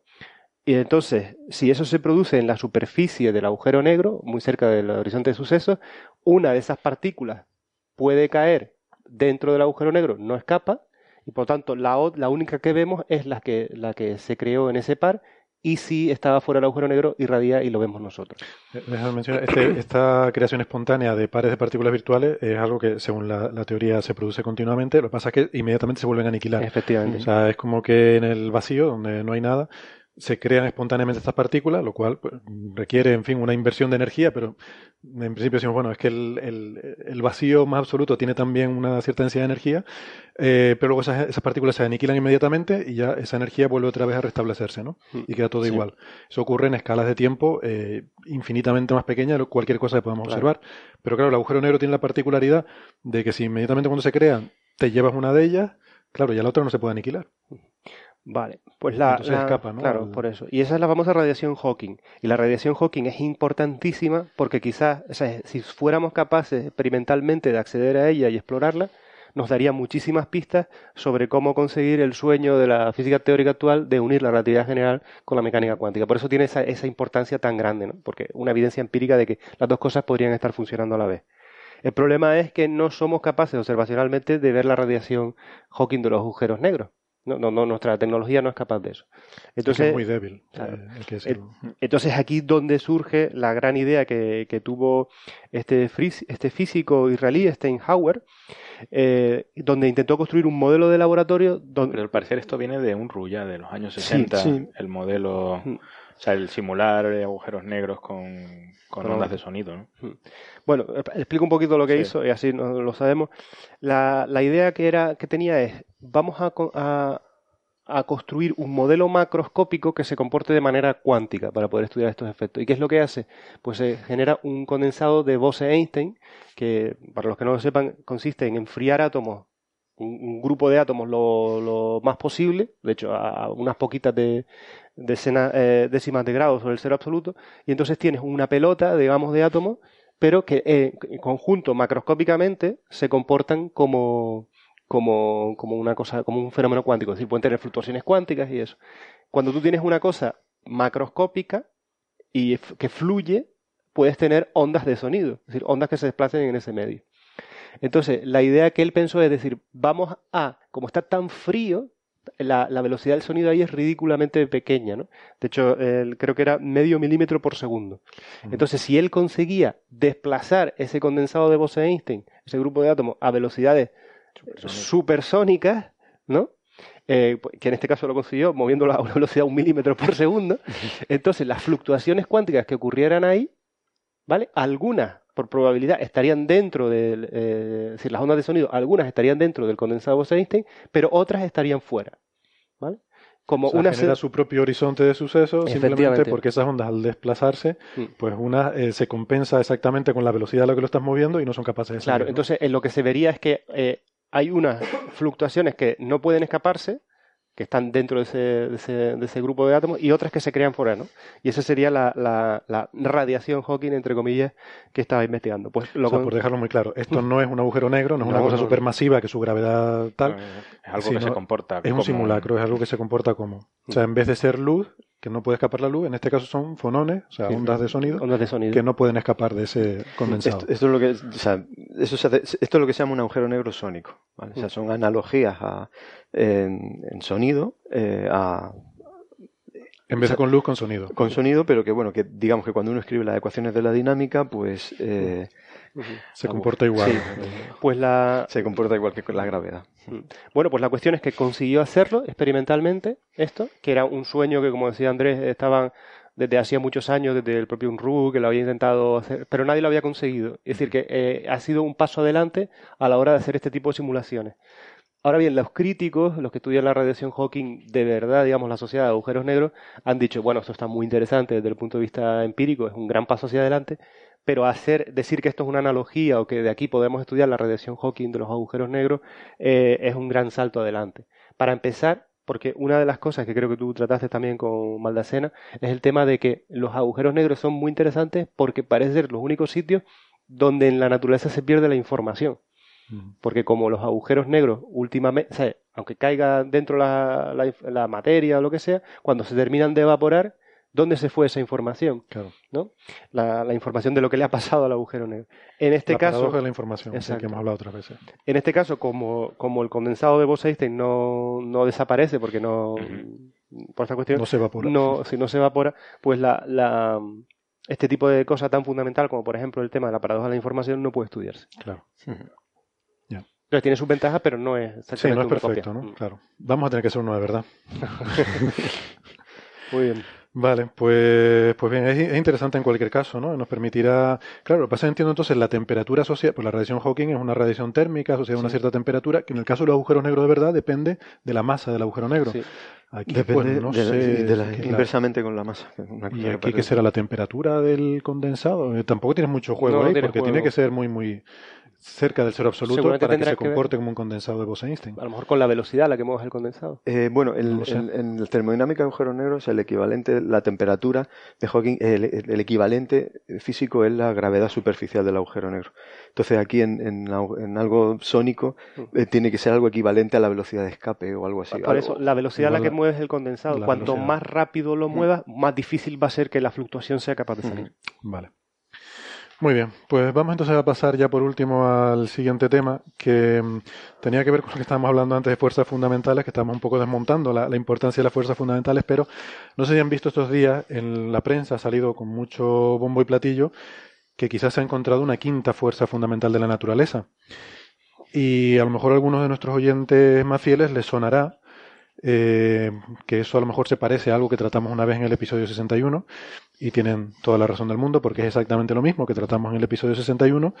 Eh, lo que pasa es que ahora ha salido publicado el artículo. En aquel momento había salido el preprint en el servidor de Archive, de, de un servidor de preprints donde se, se envían los trabajos antes de estar publicado formalmente y eh, ha salido publicado ahora, ¿no? Entonces, claro, es muy curioso porque yo esta noticia la, la vengo escuchando desde hace un año, siempre con la misma frase. Un estudio reciente demuestra que tal. Primero, cuando el, doctor Jonathan Fenn empezó a dar charlas por ahí.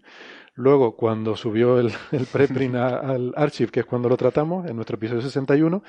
Y ahora ha vuelto a salir la noticia. Que yo estoy encantado porque así la podemos volver a tratar eh, en, este, en este foro, que yo creo que, que tenemos gente aquí que, que sabe mucho de física fundamental y a lo mejor nos pueden aportar un poco más de información. Pero vamos, esto básicamente, esto realmente lo que ha hecho el equipo de, de Jonathan Fenn en la Universidad de California en Irving es una reinterpretación de un experimento Sí. que había hecho un grupo húngaro. Mm. Y este, este grupo húngaro, eh, de, de, bueno, un grupo que se dedica a hacer experimentos de física nuclear en la Academia Húngara de las Ciencias, ellos están buscando eh, materia oscura. Entonces estaban haciendo experimentos eh, en los cuales pues eh, se bombardeaba, no recuerdo, lo comentamos ayer Nacho, Sí. era una placa de litio, si no recuerdo Sí, mal. Una placa de litio con protones. con protones y de ahí pues eh, salía Se creaba berilio inestable. Exactamente. y entonces viendo la distribución angular de, las, mm, de los átomos que se formaban, eh, El, el berilio deca- decae, se, gen- se generan pares Ah, de electrón electrones, positrón. Exactamente, y se, detectaban los pares de electrón-positrón. Y, la distribución angular, de, o sea, de- mirando cómo la distribución de esos pares electrón-positrón angularmente, encuentran una anomalía Ajá. que se podía interpretar como una señal a, a esos 17 megaelectronvoltios que eran. Sí, porque esa distribución angular depende de la energía de las partículas, ¿no? Eh, la- la- el ángulo al que salen rebotados depende de la energía. Si yo lo he entendido bien, la cuestión es que durante el decaimiento del berilio 8, si decayera en una partícula que no supiéramos, ¿no?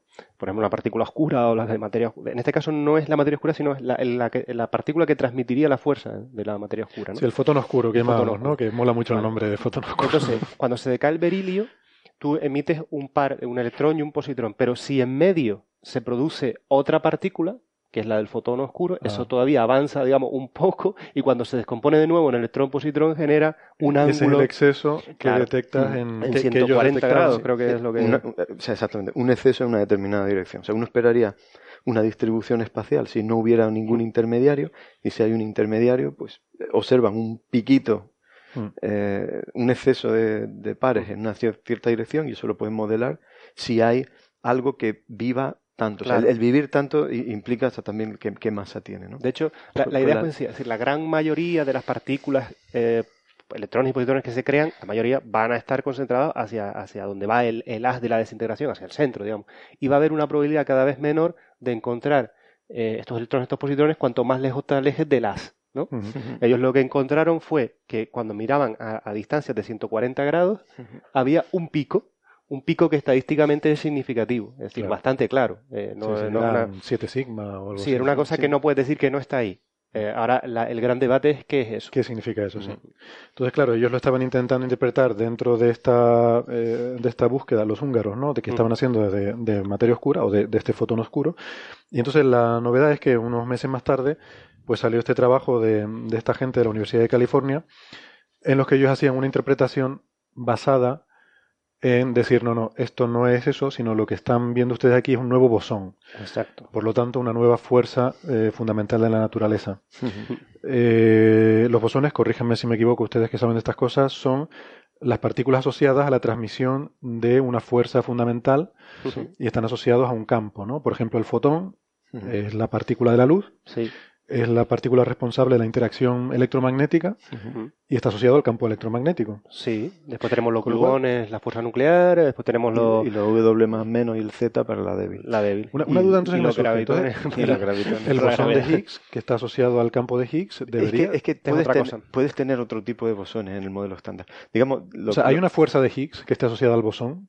Eh, bueno, es que el, el- el bosón de Higgs es, es un tipo especial de bosón. Eh, o sea, también puedes tener bosones eh, si tiene eh, es, lo que se llaman tipo bosones de Goldstone, cuando tiene rotura de simetría de algunas propiedades de, eh, de simetría de la teoría.